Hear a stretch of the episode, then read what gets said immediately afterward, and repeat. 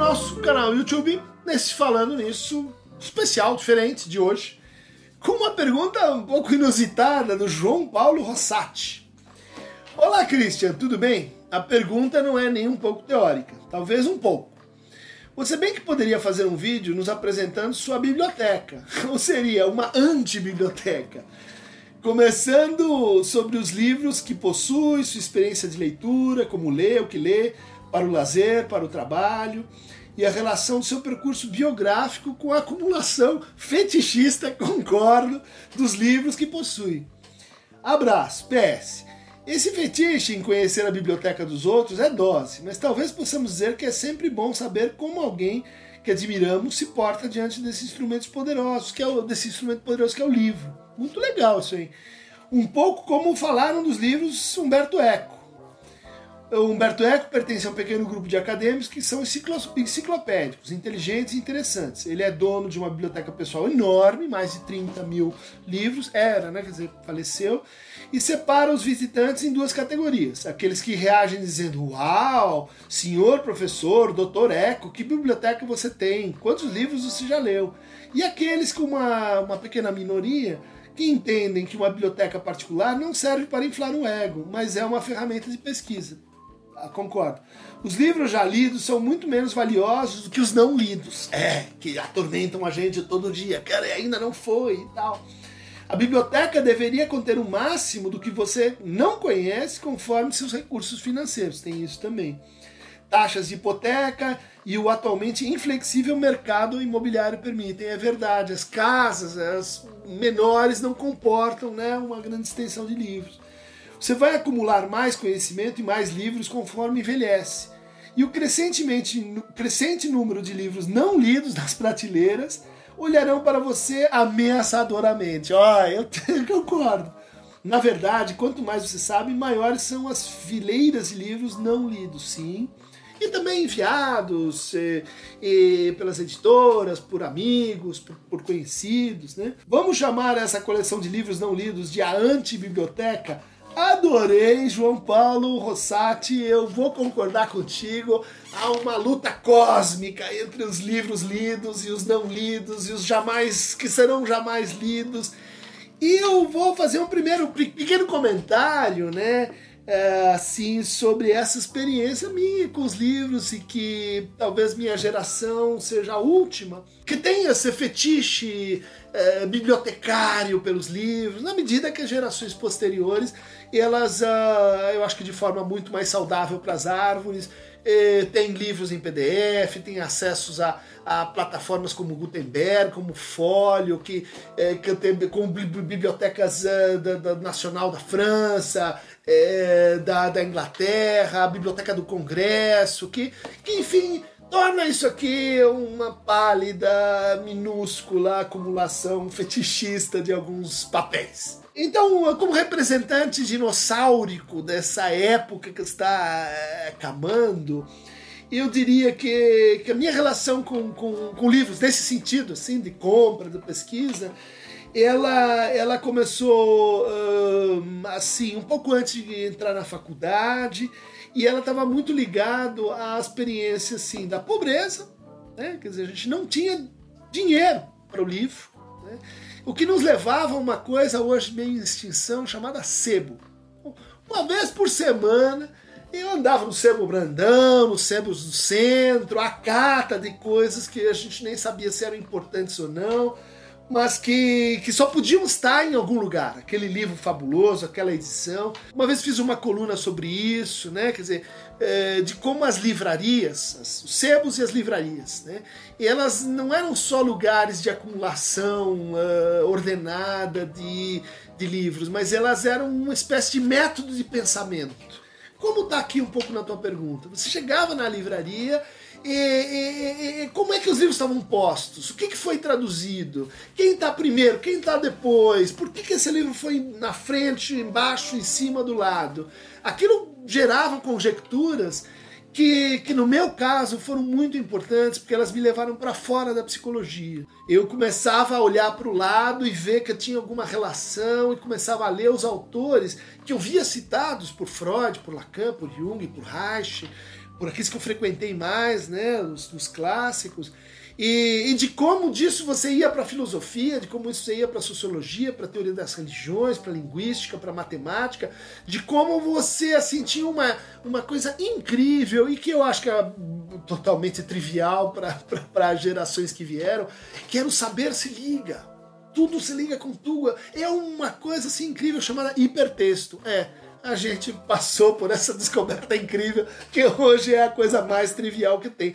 Mas passou numa, numa relação assim de descoberta concreta, de que isso acontecia onde? Isso acontecia na biblioteca, isso acontecia na livraria, isso acontecia nos sebos. Então havia toda uma rede assim de ah, saiu tal edição, tal autor, tal, toda tal tradução, que era um jeito de pensar, era um jeito de, de estudar, de tentar fazer a geografia do problema. Acho que vale a pena assim é, mencionar também que uma coisa que me fez acumular muitos livros foi minha análise, porque uh, fortuitamente minha análise era perto ali do conjunto nacional onde a gente tinha a clássica livraria Cultura antes dela se tornar essa mega store. Era uma livraria, uma livraria.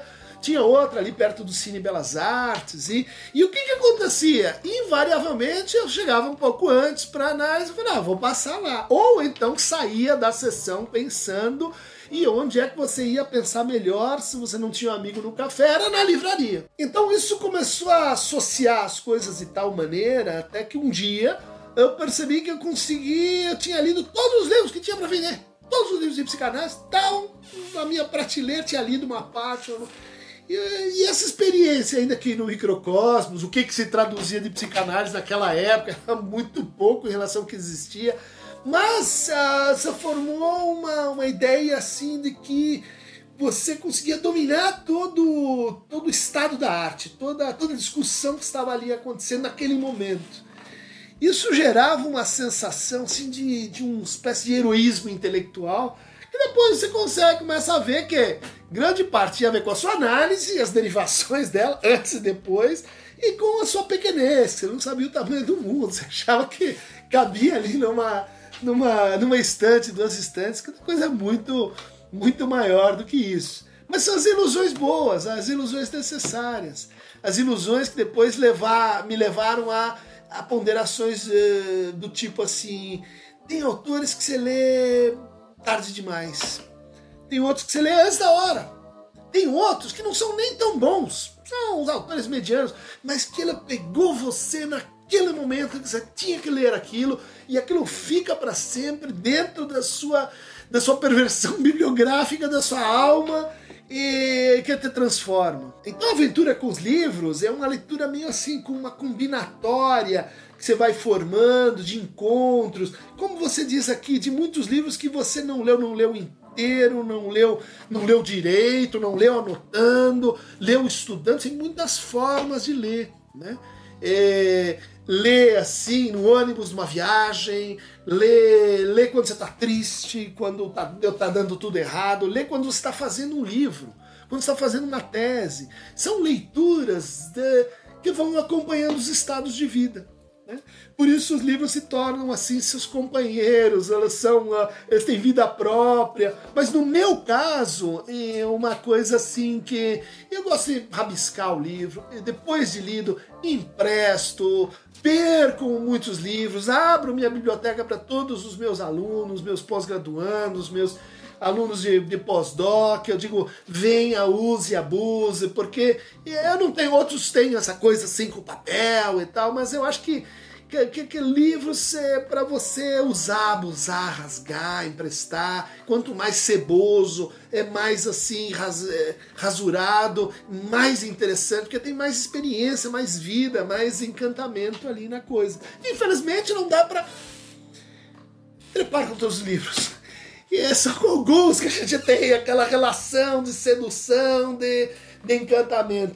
Mas, então vamos fazer uma, uma viagem aqui para vocês verem o tamanho da encrenca e do que, que ela é feita e de como minha biblioteca, ela no fundo se organiza a cada vez em função dos projetos que eu tenho. Estou escrevendo um livro, tudo muda para assim, o universo converge para. Agora eu estou escrevendo um livro sobre lutos finitos e lutos infinitos.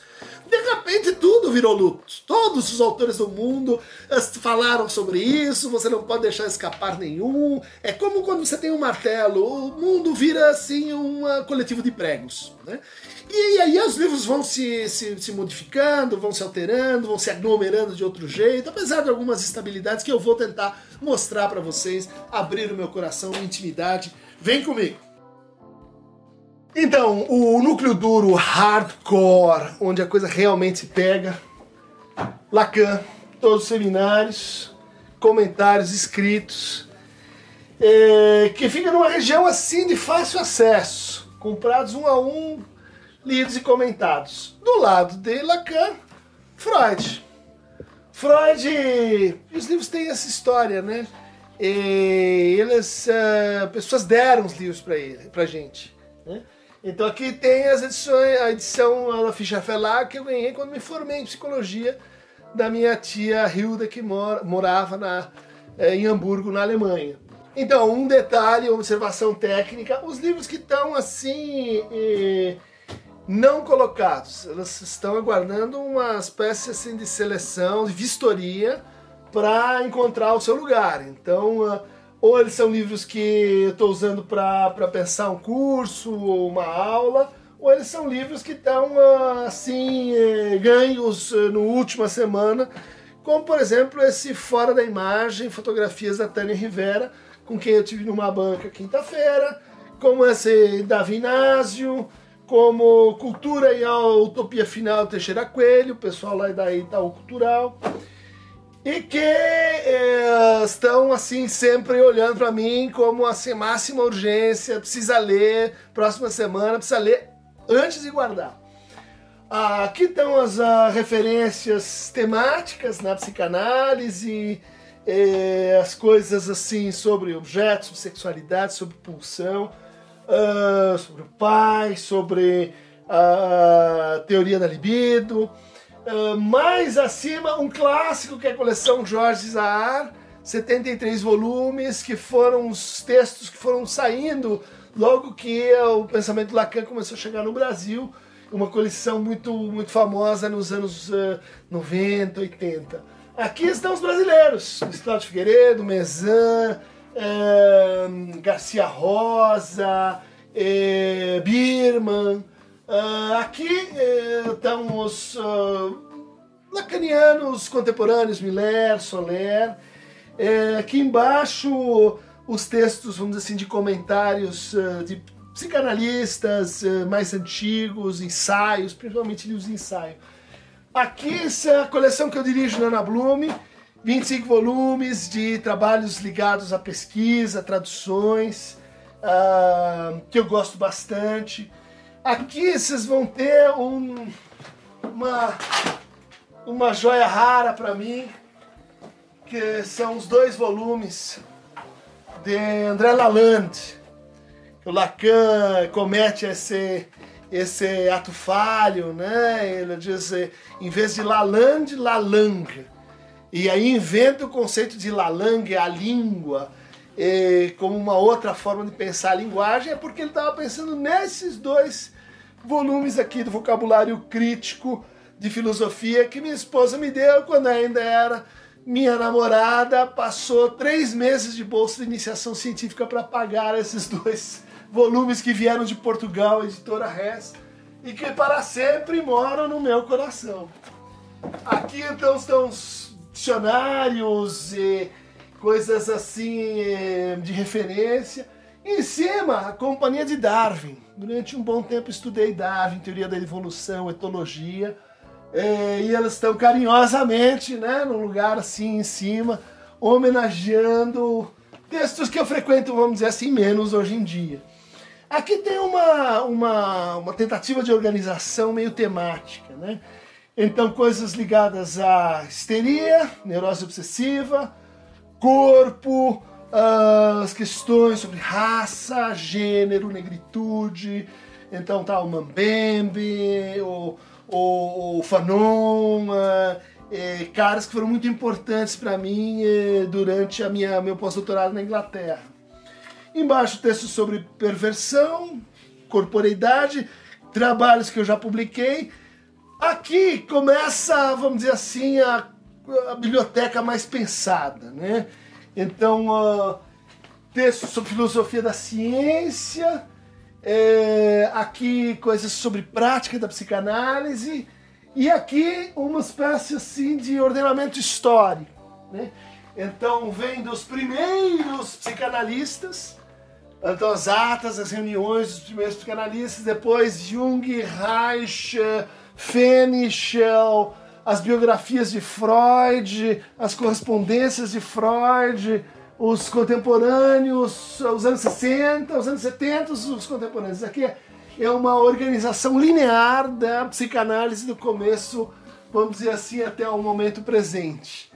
É, isso se interpola aqui com uh, estudos sobre linguagem é, e uma zona de conflito doméstico, porque aqui é uma fronteira, faixa de Gaza, porque começam os livros da minha esposa, trabalha com educação, com pedagogia, com escola, com eh, psicologia de crianças e, e que, portanto, aqui a gente disputa palmo a palmo qual é o livro que vai entrar do Piaget ou do Vygotsky, qual é o livro que vai, vai estar assim na fronteira de psicopatologia da, da infância.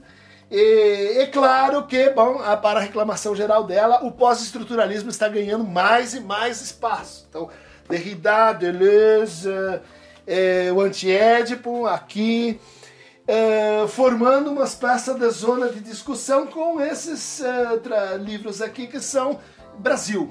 É uma discussão sobre o Brasil, é, textos clássicos, Antônio Cândido, Marilena Chauí, olha, tem que ler, hein, gente, não pode criticar sem ler.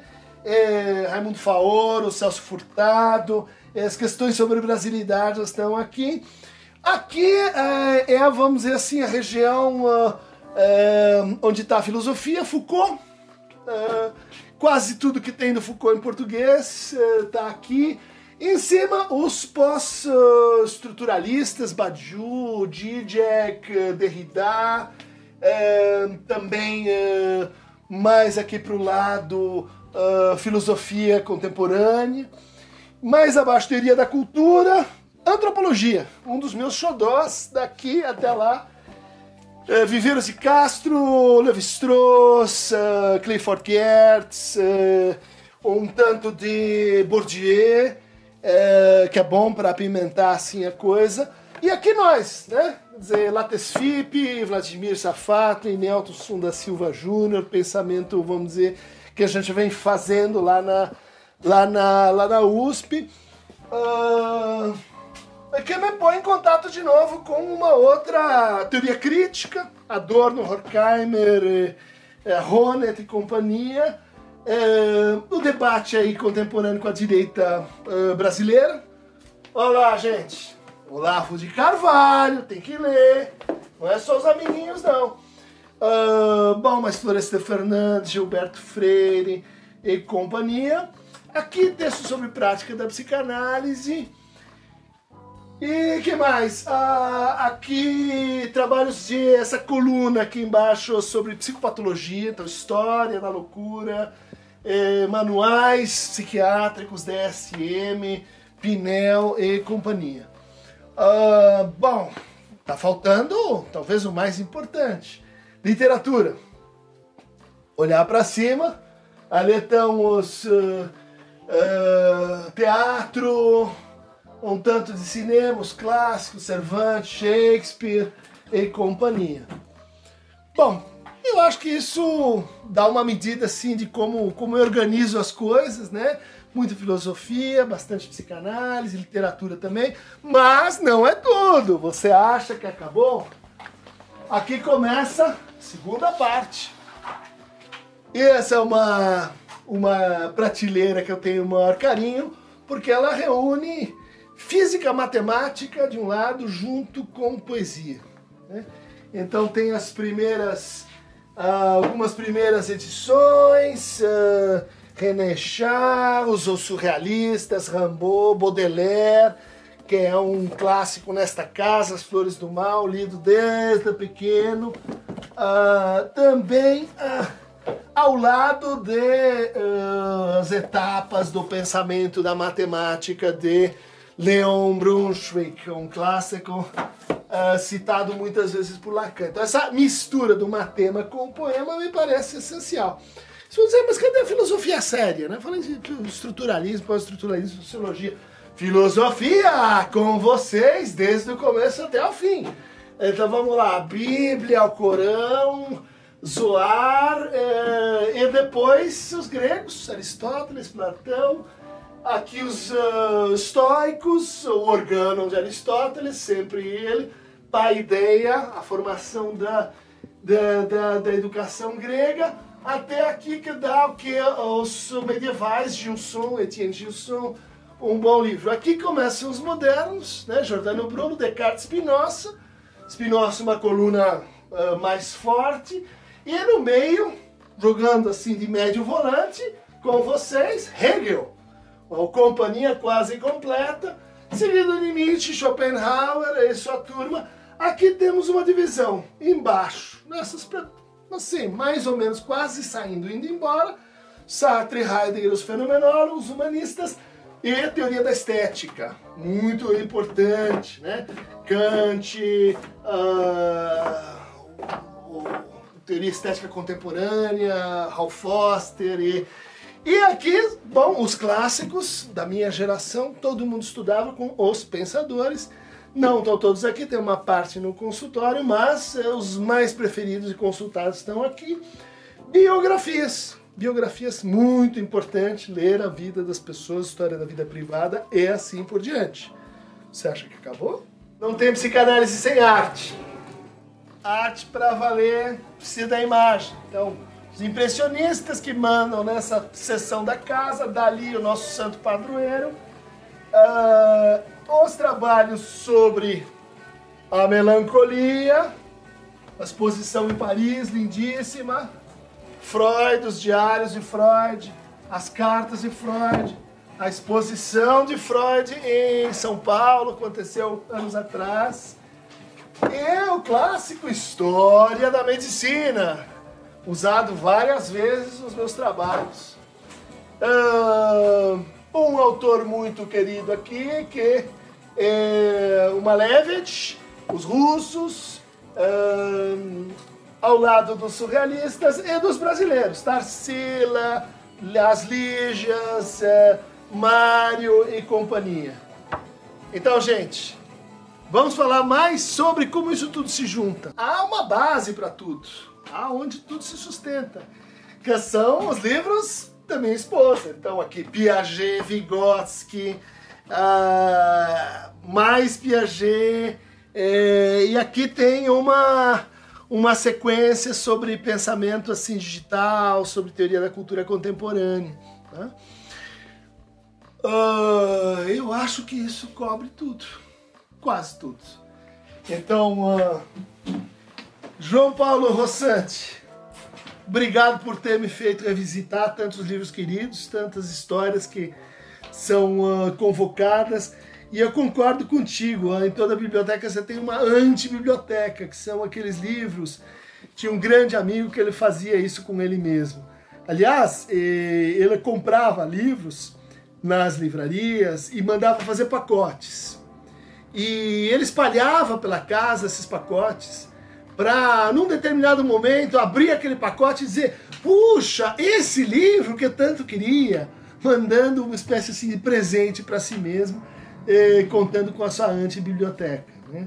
E eu acho que saber é assim, a gente tem que uh, cultivá-lo, cuidar dele, mas também criar as condições para que ele surpreenda e para que ele mostre para a gente que, como dizia um, um querido professor, Walter Cunha, é, que o saber é como uma, uma bexiga, bexiga dessas de aniversário que você vai inflando e quanto mais ar você coloca dentro, mais você sabe. Só que quando a bexiga vai eh, se expandindo, a área de contato com que você não sabe também vai crescendo. E ela vai crescendo muito mais do que o ar que você põe dentro dela para encher aquele balão. É mais ou menos isso que acontece com a biblioteca. Quanto mais você vai enchendo, mais você vai vendo quão é, ignorante, quão uh, pequeno você é nesse mar de coisas, de palavras, de pessoas e de vidas. Então, agradeço a você para fragmentos bibliográficos, biblioteconom, bibliotecários e biobibliográficos, clique aqui no Aqueronta Movebo. E agradeço a equipe aqui, Bully, Julie, Jack e Helena, que fizeram esse passeio aqui de montagens e de viagens para os livros serem apresentados a todos vocês, que agora estão juntos nessa viagem. Beijinho, beijinho, livro, tchau, tchau.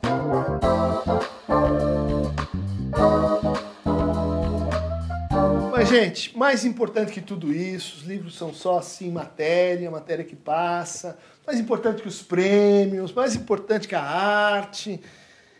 É um livro que representa e sintetiza isso. É um livro que fala do espírito, do Geist, de tudo que está acontecendo, que se une numa mesma essência simbólica. Christian Dunker, o palmeirense torcedor. É isso aí, gente. É tudo papel.